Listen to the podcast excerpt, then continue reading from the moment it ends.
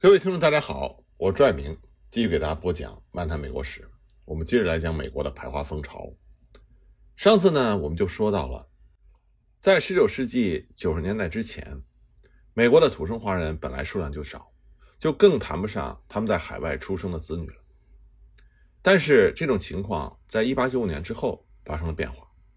首先呢，在北部边境，大批的土生华人通过偷渡进入美国。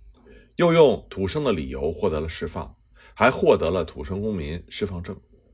其次呢，1898年，最高法院对黄金德一案的裁决，确定了土生华人他具备公民权。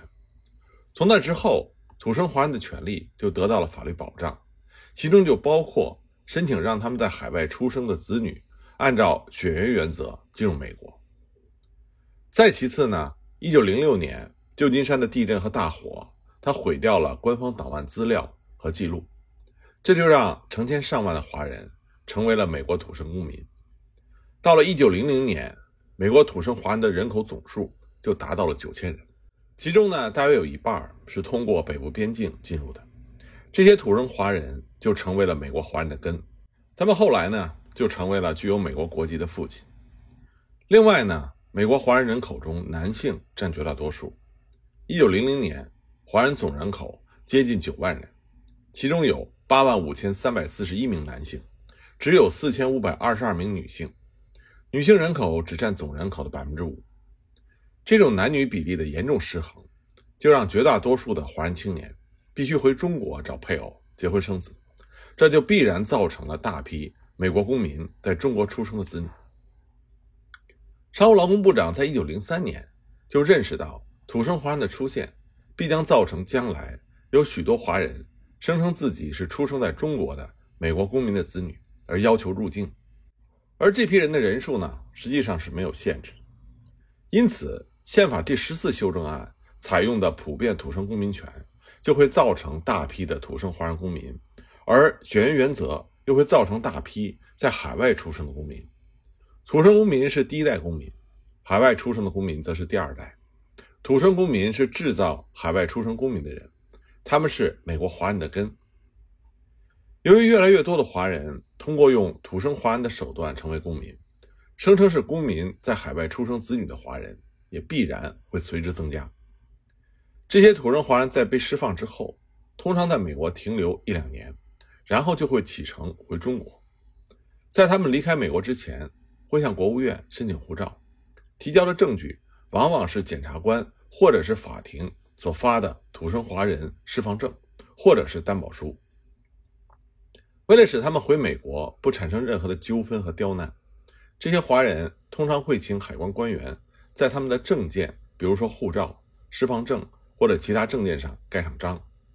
有些人到中国去之后，会去美国驻中国的使领馆登记成为美国公民，以便在需要的时候申请保护。那么还有人在结婚的时候，也会向美国驻中国的使领馆要求登记，并且还要求使领馆发给他们结婚证。这些证件将来在申请子女入境的时候非常有用。按照国务院的要求，这些公民海外结婚证一式两份，副本都会被送到美国国务院存档。正是因为很多华人在1895年之后通过北部边境偷渡，并且获得了土生公民的身份。这才让海外出生的公民子女的出现成为了可能。这些土生公民不仅自己获得了公民权，还把在中国的子女带回美国。二十多年之后，这些子女的子女又会来美国。这也是为什么美国的行政部门对土生偷渡活动感觉到极度忧心的原因。在一九一二年，美国移民局长的年终报告里就揭露过一个欺骗的案例。有一个名叫易浩云的华人，在港口申请入境。他声称是波士顿洗衣店主易全峰的儿子。易全峰当年曾经越过美加边境，并且向移民稽查官主动投案。经过联邦检察官询问之后，易全峰以土生公民的身份获得释放，并且取得了释放证。由于易全峰的公民身份已经确立，他的儿子易浩云当然就是美国公民的子女。不过呢，一个偶然的机会，移民局发现易耀云并不是易氏家族的人，而是属于一个苏姓的家族。移民局出示了证据之后，易耀云这才承认他不是易全峰的儿子，他真正的父亲叫做苏和，是一个波士顿华人劳工。苏和没有公民身份，不能把家属带来美国，因此他找了一个土生公民作为他儿子的父亲。如果这个计划成功，耀云不但可以进入美国成为公民，也可以把他自己的儿女带到美国。那么之前我们讲到过。北部边境土生华人的活动在19世纪末迅速的增加，直到1904年，最高法院做出了刑塔案裁决，土生华人偷渡的活动这才开始走下坡路。那么，直升仔的活动什么时候开始的呢？这个问题恐怕我们永远找不到答案了，因为1906年之前的海关记录都不存在了，而且1906年到1909年间，移民总局并没有对这些人做过统计。一九零九年，移民总局才开始提出海外出生的美国华人公民子女的问题。一九零九年的年度报告里，移民总局的上司商务劳工部部长做了这样的一段评论。他写道：“自从最高法院作出黄金德案裁决之后，美国出生的华人必须被接受为美国公民。现在第二代的华人公民已经大批的出现，情况变得空前的严重。数千华人利用这样的渠道。”用欺骗的手段获得美国公民权，几乎没有例外。这些公民在中国结婚，或者假装这么做，然后为他们的配偶申请自由进入美国的权利，同时呢，也为他们的子女申请美国公民权。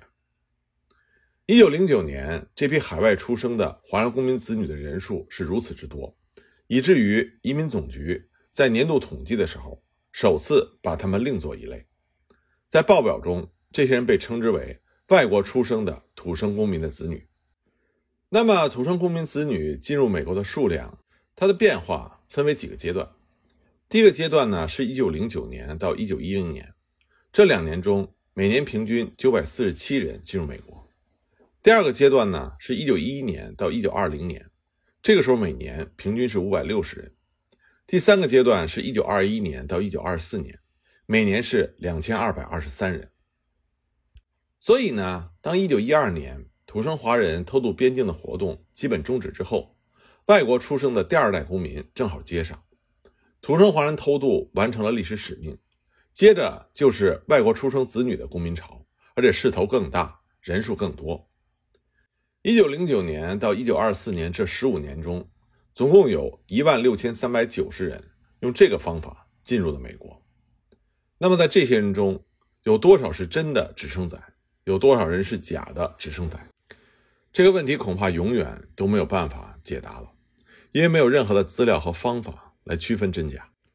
其实区分真假的意义并不大，因为即使是那些真的子女，他们的公民身份也有可能是有问题的，因为他们父亲的土生华人身份本来就是通过不正常的方式得来的。政府对于土生和外国生的公民的背景都抱有严重的怀疑态度，真假的区别。就不那么重要了。而就像我在之前反复讲的，即使华人采取了不正当的欺骗手段，但这也是弱者对强者不正当的、非正义的压迫所被迫进行的反抗。海外出生的公民子女，这是华人设计的最后也是最有效躲避排华法案的手段。这个策略的影响超过了19世纪任何其他的方式。对于排华法案的执法者来说，直升仔。是他们在土生公民偷渡边境问题解决之后，二十世纪里遭遇的最大的挑战。移民总局局长一九零九年的年终报告首次承认，已经有大批华人以海外出生的公民子女的理由进入美国。然而，他立刻对把公民权延伸到海外出生的美籍华人子女的政策加以抨击。他使用的理由就是双重国籍。他指出。中国的清政府一九零七年发出通令，美籍华人在中国出生的子女被宣布是中国皇帝的属民，这些子女因此能够在美国和中国两个国家享受公民权和保护。这个现象需要立刻引起注意，因为这不仅现在是一个极坏的现象，而且将来会越来越严重，除非在立法上采取纠正的措施。移民总局希望国会能够立法规定。在判定这些公民的身份时，要求有更加严格的证据。移民总局希望有方法把真正的公民子女和假的公民子女鉴别出来。那么，唯一的方法呢，是对父亲和子女分别询问，试图从他们的证词里找出破绽。但是，这样一个询问和鉴别的过程，往往需要几个月的时间。于是呢，移民总局在旧金山湾区一个名叫天使岛的孤岛上，建立了移民审查站。所有等待审查的华人都会被送到岛上。在华人社区的抗议声中，这个设施在一九一零年启用了。这是为什么土生公民子女进入美国的数量，在一九一零年降到了七百八十一人，而前一年一九零九年是一千一百一十三人。到了天使岛启用后的第二年，也就是一九一一年，更是降到了一百七十三人，这个历史最低水平。那么，华人在天使岛上等待的时间长短不一，有的只有几周，有的几个月，有的甚至要等上几年。华人在岛上受到的待遇非常的不人道，经常受到侮辱和虐待。在华人社区，天使岛是屈辱和悲惨命运的象征。至今，岛上监狱的墙上还保留着当年华人书写的表达他们愤怒心情的诗句。有一本由华人史学工作者编辑的书《艾伦诗集》，收集了华人写的这些诗词。而近年来呢，天使岛已经被辟为美国移民博物馆。和当年的土生华人公民相比，直升仔更加难以鉴别。移民官员可以用不通英语、不熟悉美国情况等理由拒绝土生华人入境，也可以用查口岸记录的方法看土生华人是否曾经离开过美国。但是，直升仔本来就是生在中国、长在中国，所以他们不通英语、不熟悉美国情况，这是理所当然的。查口岸记录的方法也不适用。因为直升仔他们从来就没有到过美国，移民官员唯一能用的方法就是对照双方的证词，看讲的是不是一样。比如有一对兄弟来了旧金山，在盘查中，他们对所有的问题，比如说家中的人口、几间瓦房，甚至厕所位置，都是对答如流。不过在谈到来美前家中杀鸡为他们送行的时候，哥哥说杀的是黑母鸡，弟弟说杀的是花母鸡，这样一来。兄弟俩的话就出现了破绽，移民官员就以此拒绝他们入境。这个方法在一两年之内是有效果的，直升仔进入美国的人数迅速下降。但是华人非常的聪明，很快就掌握了对付移民官员的技巧。事先会让假父亲和假儿子按照一本小册子里的统一的口径回答问题。一般来说，就算是伪造的关系，两个人。可能本来就住在同一个村庄，或者是同一个市镇，彼此家庭情况都比较熟悉，而移民官员对于那里的情况一无所知，根本无法核查。于是呢，在华人有效的应对下，从1913年到1917年，土生华人子女进入美国的人数再次呈现上升的趋势。移民官员最后也不得不承认，单单用行政手段已经没有办法阻止直升仔进入美国。所以，他们再度把希望寄托在国会的立法支持。移民总局局长一九一五年告诉美国国会，